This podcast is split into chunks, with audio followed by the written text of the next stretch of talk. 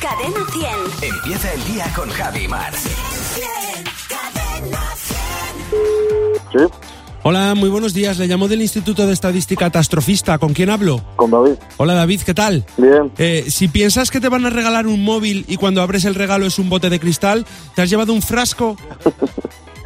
Supongo que sí. Si un, farmace- si un farmacéutico se pone una aspirina en cada oreja, ¿se está dejando pastillas? sí. De, de esas estilo Curro Jiménez, ¿no? Claro, claro, claro. Si estás en el taller para ver qué le pasa a tu coche y aparece un hombre disfrazado de fruta, ha venido el perito. Digo yo que sí, ¿no?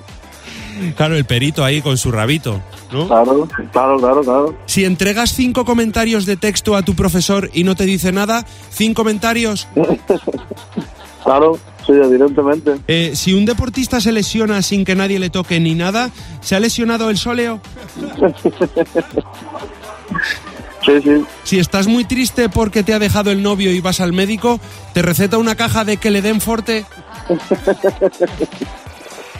Debería, debería. Mira, él está a favor. Totalmente. A favor de todo. El que le den forte. Sí, sí, Funciona, sí. ¿eh? Con el perito, exactamente. Ay, me el encanta. perito me ha encantado. Este- Me encanta el perito.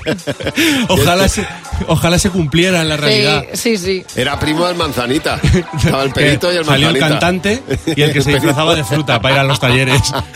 Fernando, muchas gracias. Que no se te olvide que tu próximo ring Puede ser Fernando Martín. Cadena 100.